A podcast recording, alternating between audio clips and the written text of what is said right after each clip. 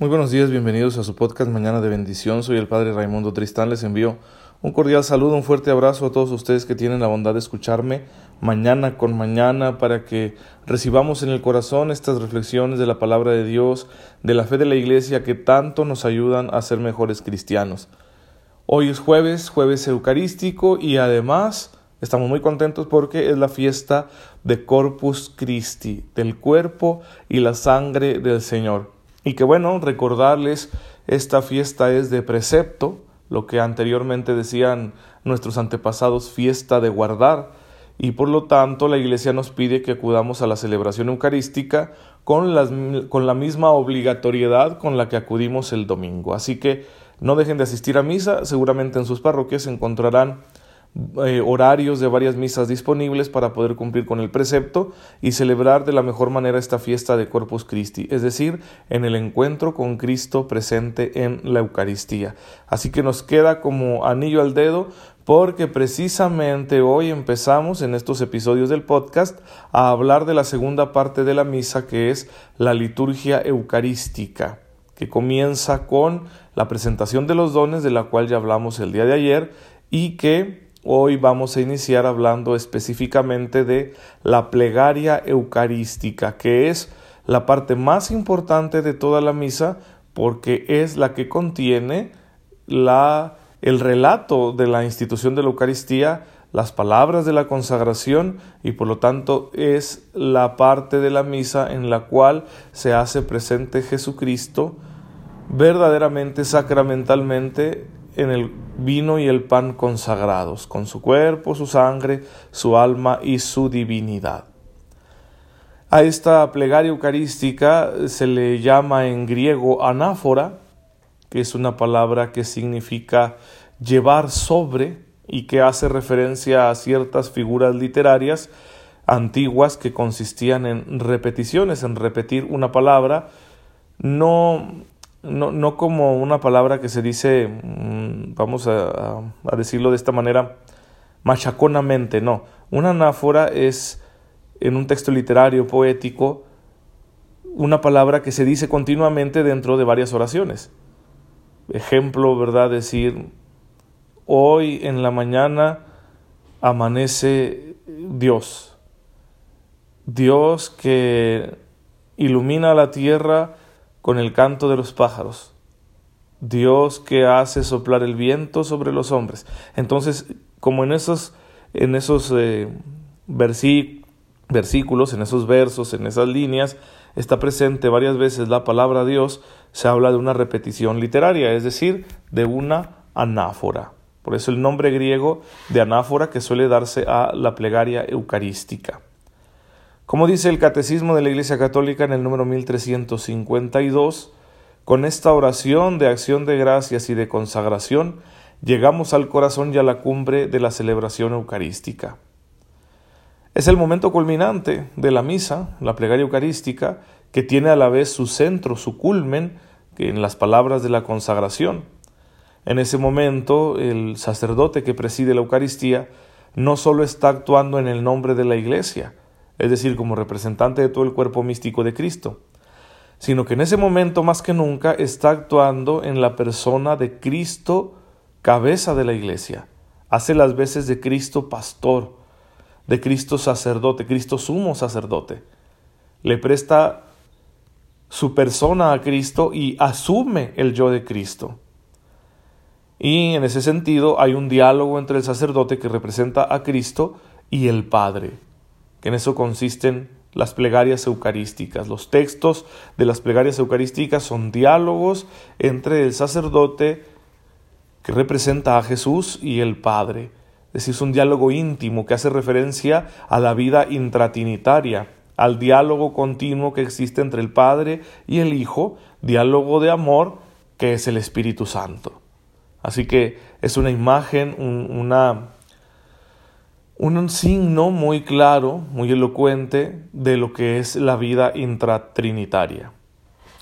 El sacerdote que preside la Eucaristía, haciendo las veces de Cristo cabeza de la Iglesia, dialoga con Dios Padre, haciéndole el ofrecimiento de los dones que Él con la fuerza del Espíritu Santo transformará en el cuerpo y la sangre de Cristo.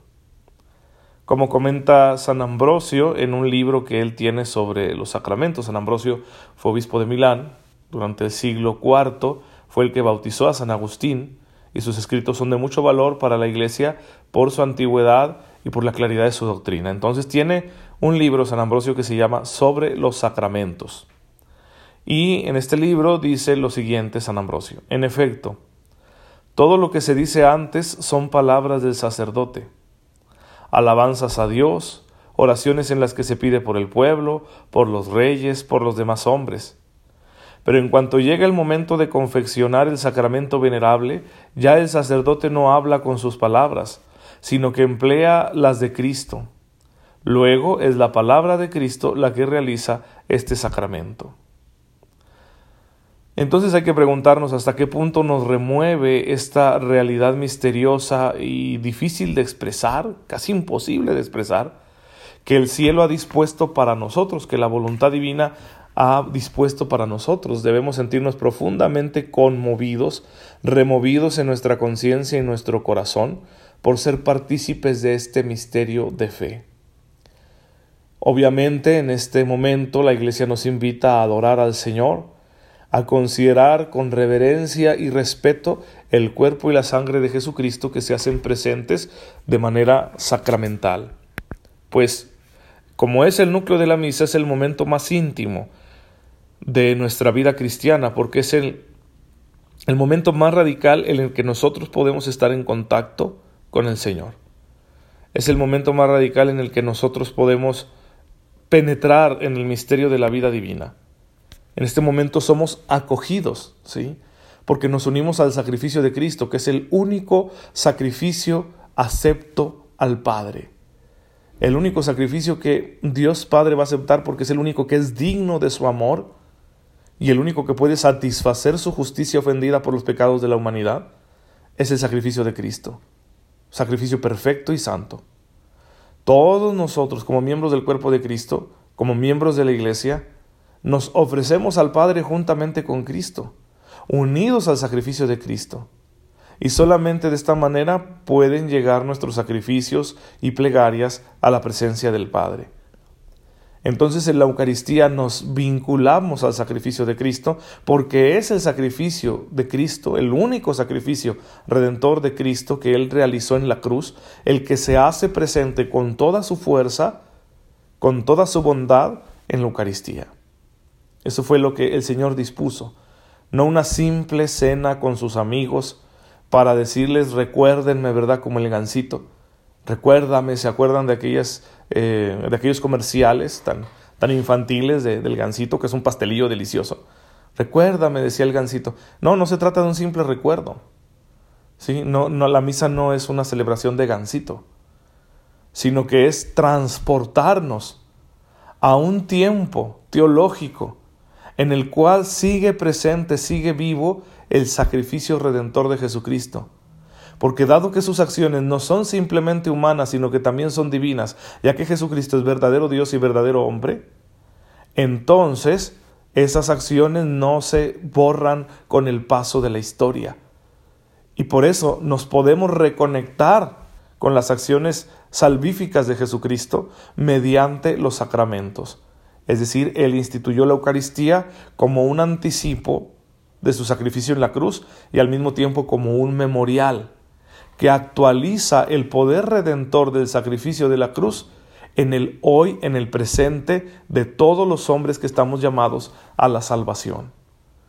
Es decir, por medio de la Eucaristía, todo este misterio de fe, todos los frutos de la redención, todo el amor que Jesucristo puso en ese momento en que murió cruelmente en la cruz, toda la fuerza de su resurrección, penetran en mi historia, en la tuya también, en mi presente, en el tuyo también, en mi hoy, en mi aquí y mi ahora, en el espacio y el tiempo que yo estoy ocupando en la existencia del universo, todo aquello que es un misterio tan grande penetra en mí, se hace presente para mi vida y me va a hacer partícipe de los mismos efectos que tuvo en aquel momento de la historia en que se dio de manera concreta el sacrificio de la cruz.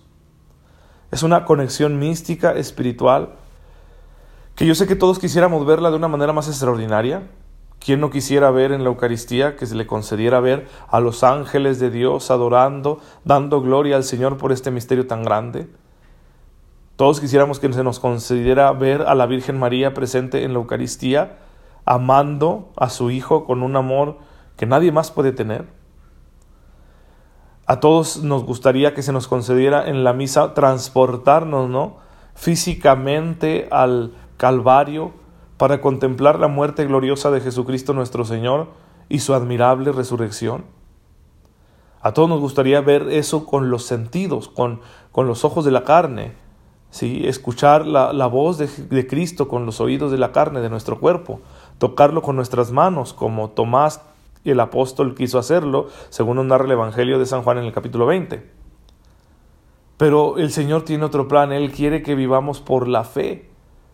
Y entonces nosotros, sin ver, sin sentir, sin percibir, creemos que en este momento en el que estamos cumpliendo la voluntad explícita de Cristo, porque Él dijo hagan esto en memoria mía, en ese momento nosotros creemos que por cumplir la voluntad de Dios, Jesús se va a hacer presente. De una manera real, aunque no podamos percibirlo con nuestros sentidos. Y esto es muy lógico porque las cosas más importantes de la vida no las percibimos con nuestros sentidos, como el amor o la verdad, pero las experimentamos de una forma real. De la misma manera experimentamos la presencia de Jesucristo en la Eucaristía. Así que no esperemos que sean nuestros sentidos los que perciban la grandeza de este misterio, sino nuestra alma a través de nuestra fe. Y esto es muy agradable a los ojos de Dios. Por algo Jesús le dijo a Tomás, mira, tú crees porque has visto. Pues yo te digo, dichosos los que creen sin haber visto. Así que dichosos ustedes y yo porque creemos en este misterio inefable, inexplicable de la presencia real de Jesucristo en la Eucaristía. Y si nosotros participamos activamente, devotamente, con todo nuestro ser, implicando todo nuestro ser en la celebración eucarística, especialmente en este momento de la plegaria eucarística, pues recibiremos con abundancia los frutos de la redención y nuestra alma se verá transformada, nuestra vida será bendecida de una manera muy radical para que nosotros quedemos santificados, podamos darle un culto agradable al Padre, seamos alcanzados por su misericordia, llevemos en esta tierra una vida dichosa en la que no nos falte la gracia para enfrentar la adversidad, y un día todas nuestras esperanzas y anhelos se vean colmados en el cielo cuando entremos en el reino porque estamos en un viaje hacia el reino de los cielos y la Eucaristía es el alimento para que no desfallezcamos en el viaje, aunque éste dure mucho o sea un camino muy arduo el que tengamos que recorrer. ¿Qué les quiero decir en pocas palabras? Que la Eucaristía tiene un valor infinito, porque es Cristo mismo y Cristo tiene un valor infinito. Mi fe y la tuya carecerían de sentido si no tuviéramos como centro, como el mayor de nuestros amores, a Jesucristo. Y si Él ha querido hacerse presente de esta manera tan poderosa, tan significativa en la Eucaristía, entonces tú y yo estamos llamados a aprovecharla al máximo, de manera que Cristo nuestro Señor pueda hacer con nosotros todo lo que misericordiosamente hizo con aquellas personas que estuvieron en contacto con Él según los relatos de los Evangelios. Es decir, que nos resucite como a Lázaro, que nos sane como al leproso, que nos devuelva la vista como al ciego de nacimiento, que no permita que nos hundamos como rescató a Pedro de las aguas, que nos reprenda cuando sea necesario como a los fariseos y a sus propios discípulos, que nos vuelva a iluminar con sus enseñanzas y que nos diga una vez más estas palabras de consuelo. No tengan miedo, yo estaré con ustedes todos los días hasta el fin del mundo.